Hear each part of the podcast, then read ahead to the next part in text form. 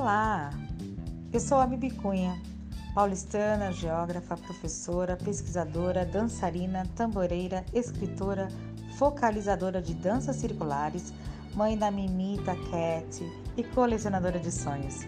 E você está no Paisagens do Sentir, um podcast de entrevistas e bate-papo para ampliarmos nossos horizontes e vislumbrarmos outras possibilidades de experienciar e perceber o mundo a partir da compreensão do sagrado e do feminino de cada um de nossos convidados. Hoje o nosso entrevistado é o atraente Diego Souza. Segundo ele, Leonino não vaidoso, mas um pouco teimoso. Formado em jornalismo e trabalha em logística. Gosta de viajar, ouvir músicas, estar com a família e amigos. É uma pessoa esforçada, determinada e que adora saber sobre novas culturas e ama conversar e aprender para sempre evoluir. Abre aspas. Sou preto e gay, filhos de nordestinos. Amo São Paulo, mas confesso que a praia é minha segunda casa. Gosto das coisas simples da vida e, como diz Rita Lee, não quero luxo nem lixo. Meu sonho é ser imortal. Não quero luxo nem lixo. Quero saúde para gozar no final. Fecha aspas. Bem-vindo, Diego!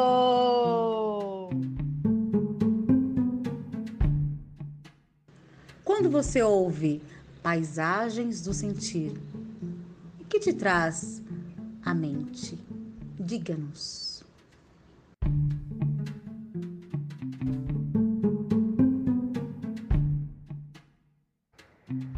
Paisagens do sentir me remete muito a ver o que, que, tem no nosso dia a dia. A minha paisagem, por exemplo, eu moro perto de uma comunidade e a gente sempre imagina assim a paisagem como algo que é muito lindo, sempre nos remete a algo que é muito belo.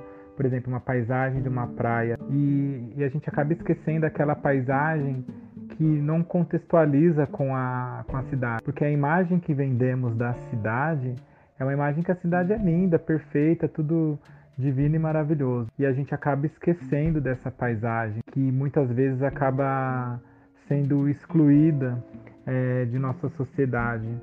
Aquilo que é feio a gente não quer ver, aquilo que é feio a gente não quer é, sentir. Então acho que a gente tem que ter uma atenção maior para essa paisagem né, dos excluídos, as comunidades em si, os barracos que se amutuam lado a lado. Então é, eu sinto isso às vezes, né? A paisagem do sentir me dá muita, muita tristeza às vezes saber que é, uma pessoa não tem, por exemplo, uma água encanada, não tem uma moradia digna, né? não tem é, uma forma de sobrevivência a, adequada e acho que o que mais me deixa indignado e, e revoltado é o poder público virar as costas para isso e muitas pessoas também, porque a gente também não tem só cobrar do governo, mas também temos que fazer a nossa parte, ajudar realmente quem mais precisa. Eu acredito que é, é isso que me remete um pouco nesse momento, essa, essa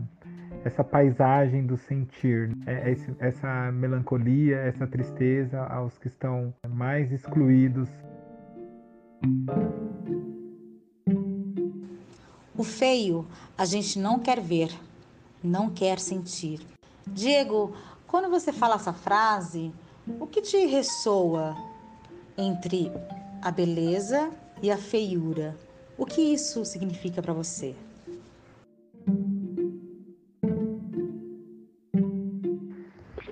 Olha, Bibi, de alguma forma eu acho que a gente sempre é condicionado a virar as costas aquilo que é feio. Por exemplo, quando alguém para no farol e a gente pedindo uma esmola e a gente sobe o, o vidro do carro, né? Uma forma de ignorar aquilo que é feio. Quando a gente passa por uma comunidade e vê aqueles problemas da comunidade e, e, vira as costas, né? Como se aquilo não nos pertencesse, como, que, como se aquilo não fizesse parte do nosso mundo. Mas é, a cidade, ela é feita por todos, seja a parte que ela tem a beleza e seja pra, pela parte daquilo que é considerado o, o que é feio.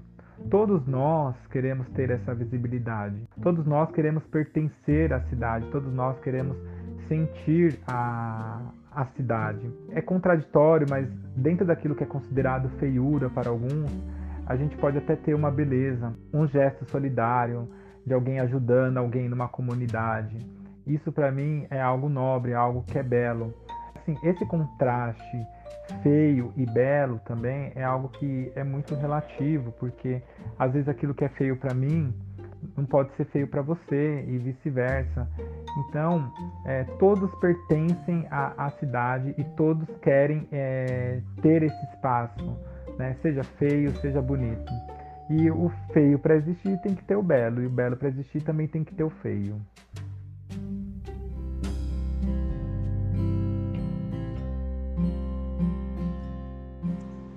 Diego, se para existir o belo precisa existir o feio, e para existir o feio precisa existir o belo, diga-nos o que faz parte do seu mundo.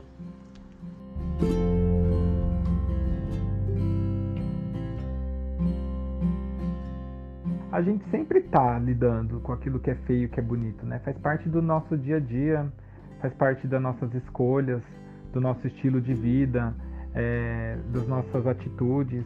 Mas é o feio, ele, ele revolta muito. A gente sabe o quanto é feio um desmatamento, por exemplo, na Amazônia, né? E o feio ele traz isso, essa indignação. E acho que aí a gente pode até tirar algo que é positivo daquilo que é feio. A fome é feia, mas a fome ao mesmo tempo ela me traz essa revolta, ela me traz eu tentar ser, eu tentar ser alguém melhor no mundo e pensar que aquilo ali existe, está na minha frente e eu não posso ignorar que faz parte do meu mundo e me faz vontade, por exemplo, de, de militar, de lutar, de, de ajudar essa revolta. E isso faz parte, assim, não só do meu mundo ao próximo. Então a gente pode extrair é, muitas coisas boas a partir da feiura, até mesmo a gente se tornar é, seres, seres humanos melhores, né? De querer sempre estar tá ajudando, de querer sempre poder contar com o próximo. Yura pode como... se tornar algo que é belo também. A partir de todas essas nossas atitudes, né? Dessa tomada de decisão de ir para cima.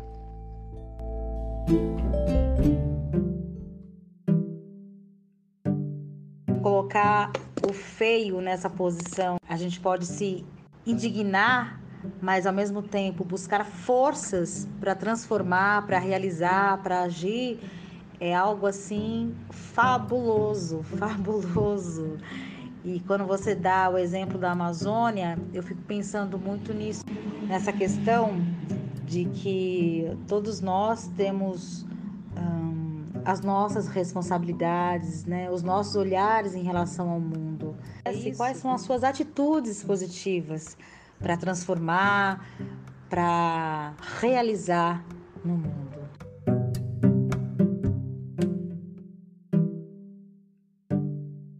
Ah, Bibi, eu já fiz alguns trabalhos voluntários, entrega de marmitas. Eu penso que trabalho voluntário não é só sobre ajudar o outro ou a gente se sentir melhor. Eu acho que é tudo uma troca. É, eu aprendo com você e você aprende comigo.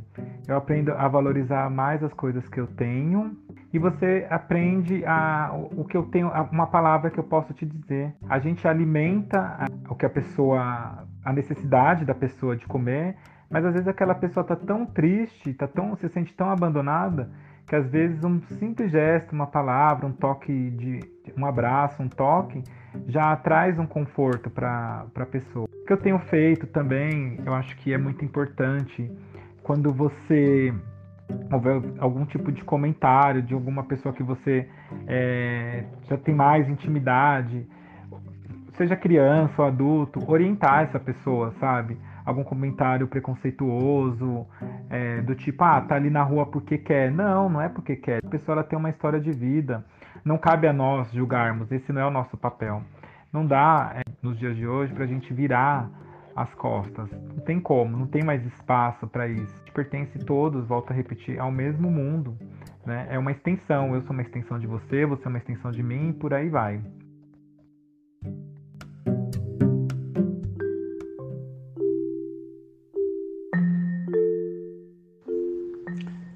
Querido Diego, você nos traz uma atitude muito nobre, essa voltada ao trabalho voluntário, principalmente na questão da alimentação. A gente só consegue ter essa ideia da importância do alimento, do pão, da vida, quando nos deparamos com realidades completamente diferentes das, das nossas, né? Isso é tão, tão precioso. Você também nos traz a questão do preconceito, que geralmente é da nossa sociedade, como isso vai se intercalando como isso vai ressoando para cada pessoa, independentemente de suas idades.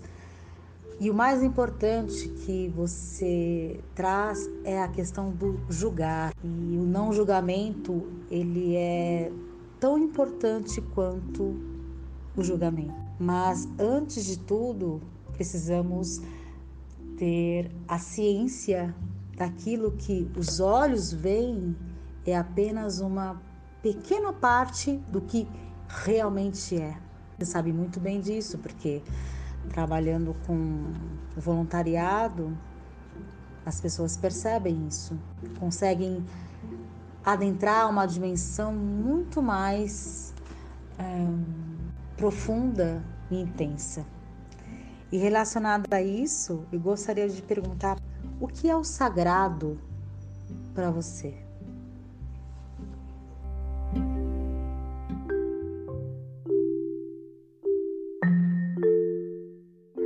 O sagrado, para mim, se resume muito à questão da fé e acreditar.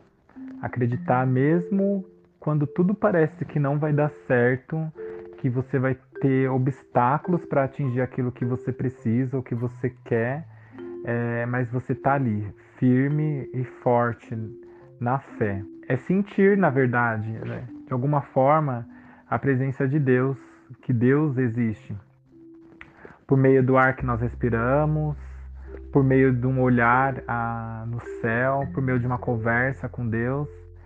É, é sentir sem questionar, é só você sentir aquela paz de espírito. De repente, depois de um dia bem turbulento, bem estressante, você senta na sua cama depois de um banho e medita ou conversa com Deus e agradece. De alguma forma, aquilo te traz uma paz, né? Um respeito que você tem com fé, com a espiritualidade, com Deus. No meu caso, eu digo Deus por conta de ser cristão, mas qualquer ser espiritual, é, seja Buda, já, enfim, independentemente da religião, é você sempre seguir é, a fé. E sempre também ouvir a voz do seu coração para suas decisões, para aquilo que você quer para você, para aquilo que você quer com o próximo, a quem você quer ajudar, o que, que você vai fazer. Eu acho que Acho não, acredito que o sagrado é exatamente isso. Ficou muito forte para mim no ano passado, de 2020, porque eu fui acometido com a Covid-19 e fiquei 35 dias hospitalizado. Dentro desses 35 dias eu fiquei 17 dias entubado. Eu tenho certeza, é, dentro de mim, de alguma forma, independentemente de, de religião, as vibrações das orações que foram chegando até mim foi o que me salvou, além de Deus. Essas orações elas tiveram extrema importância e eu lembro como se fosse hoje uma enfermeira entrando no quarto depois que eu já tinha acordado e ela falou que sentiu uma energia muito positiva naquele quarto. Ela falou assim que sentiu algo muito bom. Então acredito que é isso, é você sentir sem questionar, é você ter fé, acreditar e o poder da oração o quanto isso é, é forte e quanto isso, de alguma forma, é, chega até nós. A gente pede para Deus e Deus nos devolve de alguma forma. E as pessoas também, né? Pedir pelo próximo também. Então acho que essa corrente de oração também se resume muito ao que é sagrado para mim.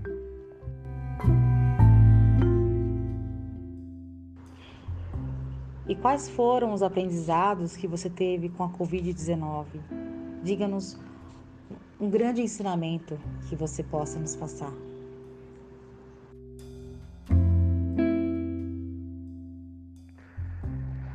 Bom, acho que o principal aprendizado que eu tive é que nós temos que respeitar muito o equilíbrio do nosso corpo e da nossa mente e entender que a vida também ela pode ser um fio, literalmente.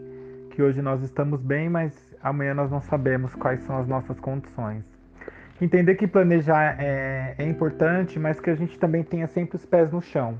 Entender que a gente tem que aproveitar ao máximo a nossa, a nossa vida com responsabilidade, porque eu acho que isso é um dom que nós temos. É, e, e que fica, na verdade, muito, Bibi, são os momentos que a vida realmente ela é feita de momentos e momentos eles têm que ser aproveitados, têm que ser curtidos, tem que ser gostoso. A gente não tem que fazer nada é, obrigado, nada para agradar o outro. A gente tem que viver a nossa vida e ponto né? Viver um dia de cada vez, cada capítulo da nossa história, né? E curtir mesmo de uma forma leve a vida como tem que ser, embora a gente saiba que tá complicado, tá difícil, são tempos cinzentos, tempos sombrios, mas a gente tem que também ter um tempinho pra gente, para se preocupar com as nossas coisas, ser egoísta num, num bom sentido. Quando digo ser egoísta, não é virar as costas para o mundo, mas pensar um pouco na gente, enxergar um pouco a gente, trabalhar essa questão do autoconhecimento, quem nós somos, é, aonde nós queremos chegar e procurar sempre ser é, seres evoluídos, né? Melhorar cada dia mais, não regredir, mas sempre pensar adiante e não deixar essa questão da caridade de lado. Eu acho que isso é muito importante também e, e sempre viver mesmo, viver e, e agradecer e agradecer sempre por todas as coisas que acontecem conosco.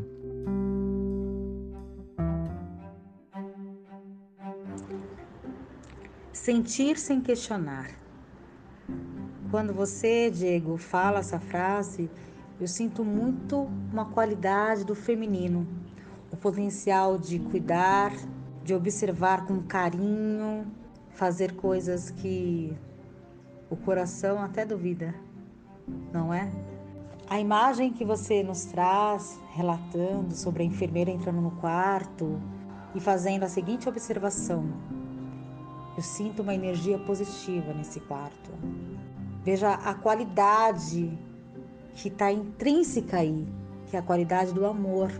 E esse amor que é muito ligado à polaridade de feminina, que é do cuidar. E a enfermeira é uma imagem que nos mostra isso em relação a você. E eu gostaria de perguntar: o que é o feminino para você? quais suas qualidades, o que ele te remete. Diga-nos.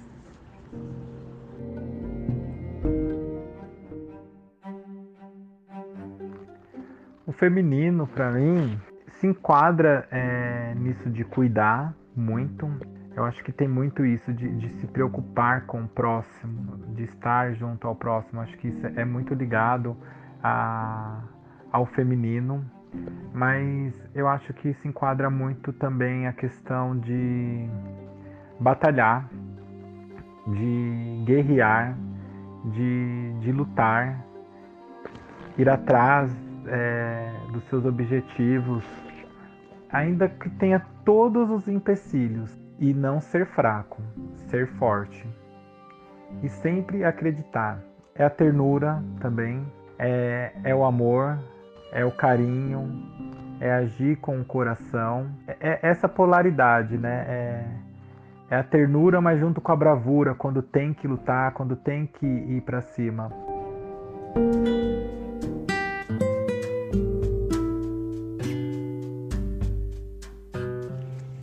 Querido Diego, como você é intenso. Eu quero agradecer de coração a, a oportunidade de ter te ouvido, de ter conversado com você por esse tempo, esse bate-papo tão gostoso, né? Saber que você tá bem, isso me deixa muito feliz. Não é fácil, não foi fácil passar por a Covid, mas nós sobreviventes resistimos com muito amor, com muita fé, muita alegria. Obrigada pela sua gentileza, pelo seu carinho em estar com, conosco esse tempo.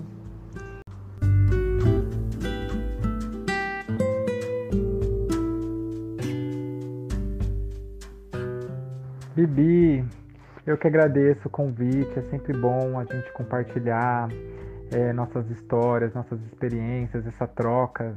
Eu adorei o bate-papo, foi maravilhoso e espero que você continue com esse projeto, levando um pouquinho de informação. Agradeço, sucesso para você, muita saúde. Estou muito feliz em saber que você também está ótima e que continuemos nos cuidando, que é isso que importa. Um beijo grande no seu coração, fique com Deus.